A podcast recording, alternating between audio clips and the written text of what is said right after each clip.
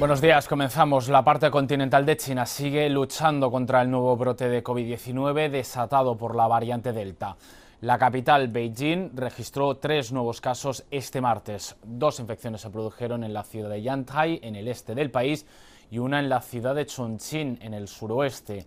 Este martes se contabilizaron 71 casos locales por siete provincias y regiones. 35 en la provincia de Jiangsu, 32 de ellos en la ciudad de Yangzhou y tres en la capital provincial, Nanjing.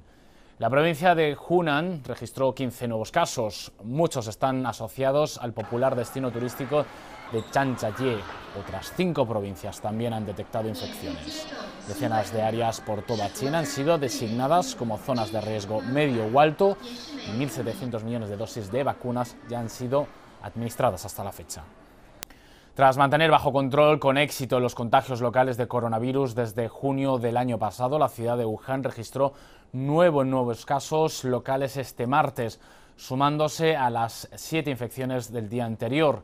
La capital de Hubei, en el centro de China, la que fuera el epicentro del brote de coronavirus del país en 2019, acaba de lanzar una campaña de test masivos a 11 millones de residentes.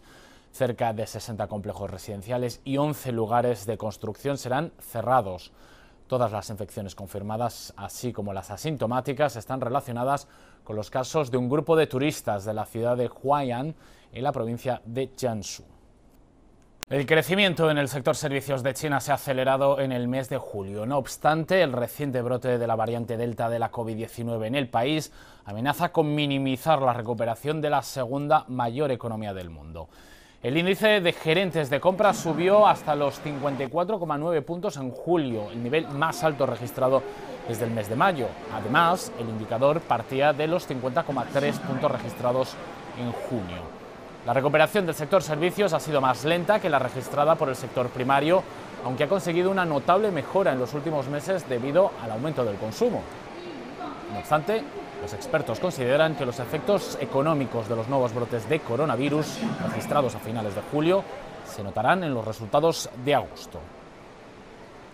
Y los taikonautas de la misión espacial china Shenzhou 12 llevan ya dos meses a bordo de la nave en la que es la primera estación espacial de China, la Tianhe. Nie Haisheng, Yu Pomin y Tang Hongbo llevan un estilo de vida sano y equilibrado para contrarrestar los efectos de la falta de gravedad.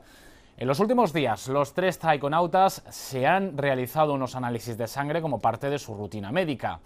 Además, se entrenan regularmente en un pequeño gimnasio habilitado para ellos y mantienen una dieta saludable especialmente preparada para la vida en el espacio con una variedad de más de 120 tipos de alimentos de alta calidad.